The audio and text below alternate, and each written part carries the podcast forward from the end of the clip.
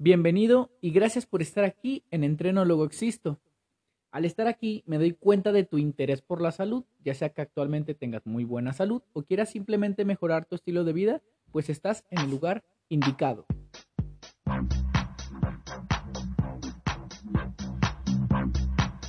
Sé que por lo general estos episodios que yo grabo son para la comunidad que tiene actualmente buena salud y también para la comunidad que quiere adentrarse en el ámbito del ejercicio y los buenos hábitos por medio de, la actividad física.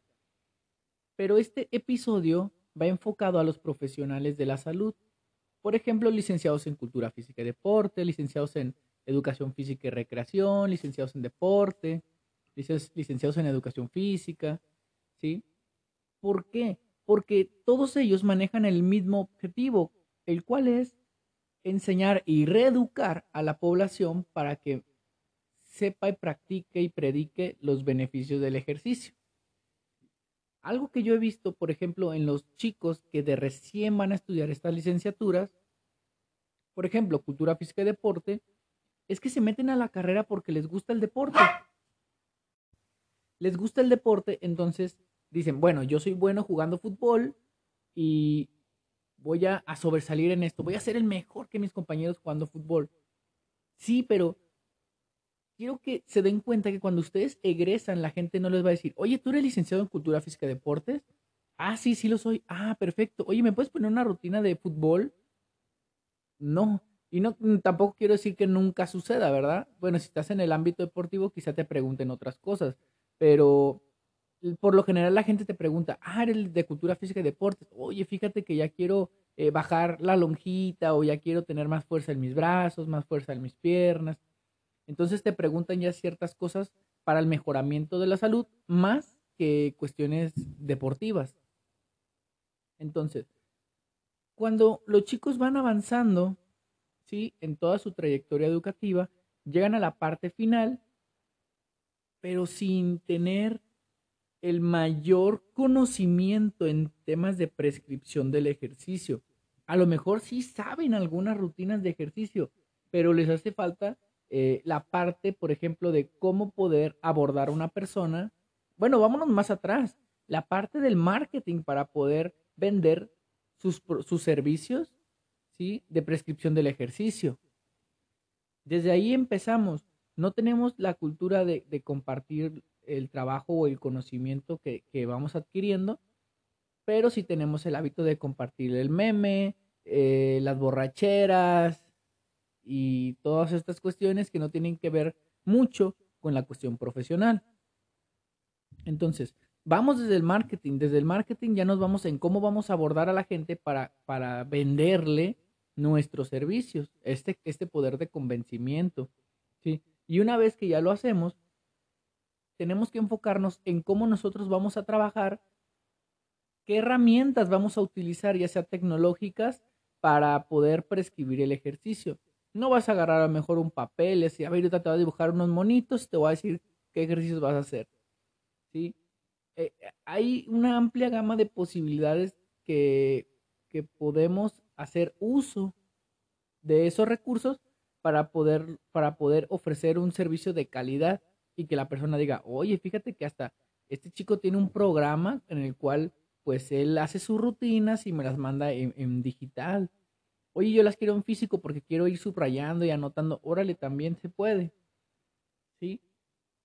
Creo que en lo personal hace falta este tipo de cosas en estas poblaciones.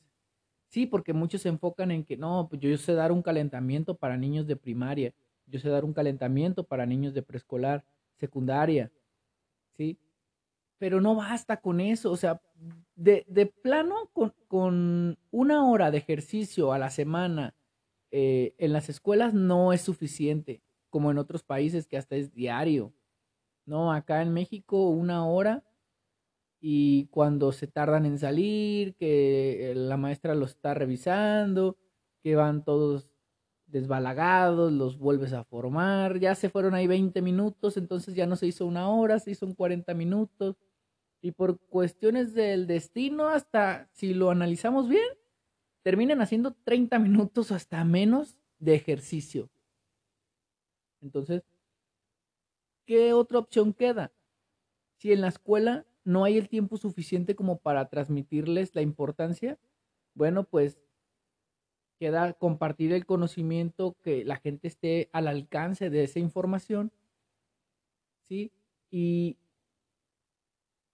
que tú cuando ya estés prescribiendo ejercicio, sepas eh, cómo, cómo orientarlos, porque también la gente, eh, tú te sabes ejercicios, sabes de rutinas, pero mucha gente no, está en cero, o crees saber, de hecho tengo un episodio donde dice que la gente... Eh, por el simple hecho de haber jugado fútbol en el llano los domingos, por ver a gente salir a correr. Eh, hay, gente que nunca ha hecho ejercicio no, es que mi tío, yo me iba con mi tío a correr al cerro, o que mi papá corría montañas, cuando a lo mejor pues sí lo llegó a hacer una vez, dos veces, pero no, no como un hábito, ¿no? O hay gente que sí, claro, y que la descendencia es de deportistas y se nota, pero pues solamente veamos las cifras, el común denominador pues es gente que nunca ha hecho ejercicio, ¿sí? Y pregúntense ustedes de su familia, de sus papás, tíos, tías, primos, sobrinos, hasta cuñados, ¿cuántos realmente van al gimnasio? ¿Cuántos realmente hacen ejercicio? Muy, muy pocos. Quizá hasta con los dedos de la mano los podemos contar. Entonces, ¿qué es lo que hace falta aquí? Que el profesional de la salud se enriquezca de conocimiento relacionado a la prescripción del ejercicio y pueda hacer esta prescripción a las personas, pero antes de esto, hacer un buen marketing, una buena propaganda, una buena publicidad de ellos mismos para que la gente los contacte. Y vuelvo a lo mismo, con la publicidad que los jóvenes se dan, mucha gente ni siquiera de broma se anima a poder eh, contactar a estas personas. Dicen, no, yo sé cómo voy a andar contactando a este borracho. No, no, no, hombre. Paso, yo paso. Lo vi en la peda, lo vi marihuana. Entonces, no, no, yo paso. ¿Sí? Profesionales de la salud, por favor, cuiden lo que publican, lean, practiquen si quieren con sus hermanos, primos, amigos, entre colegas, y ya cuando se sientan preparados, órale, pues agarren tus primeros, tus primeros clientes, tus primeros pacientes y hagan la prescripción del ejercicio a conciencia para que ellos lo recomienden y cada vez el profesional del ejercicio sea mejor visto porque ellos prefieren ir con el bro o prefieren ir con un nutriólogo que les haga el, plan de entrenamiento y de alimentación.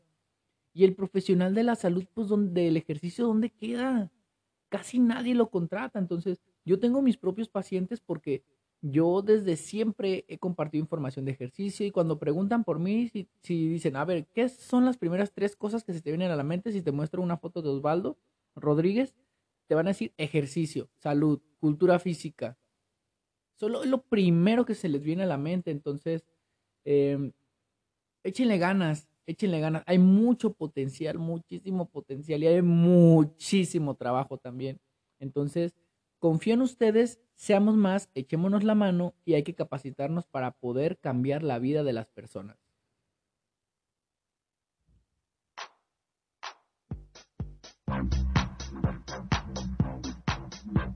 Muy bien, esto fue todo por hoy.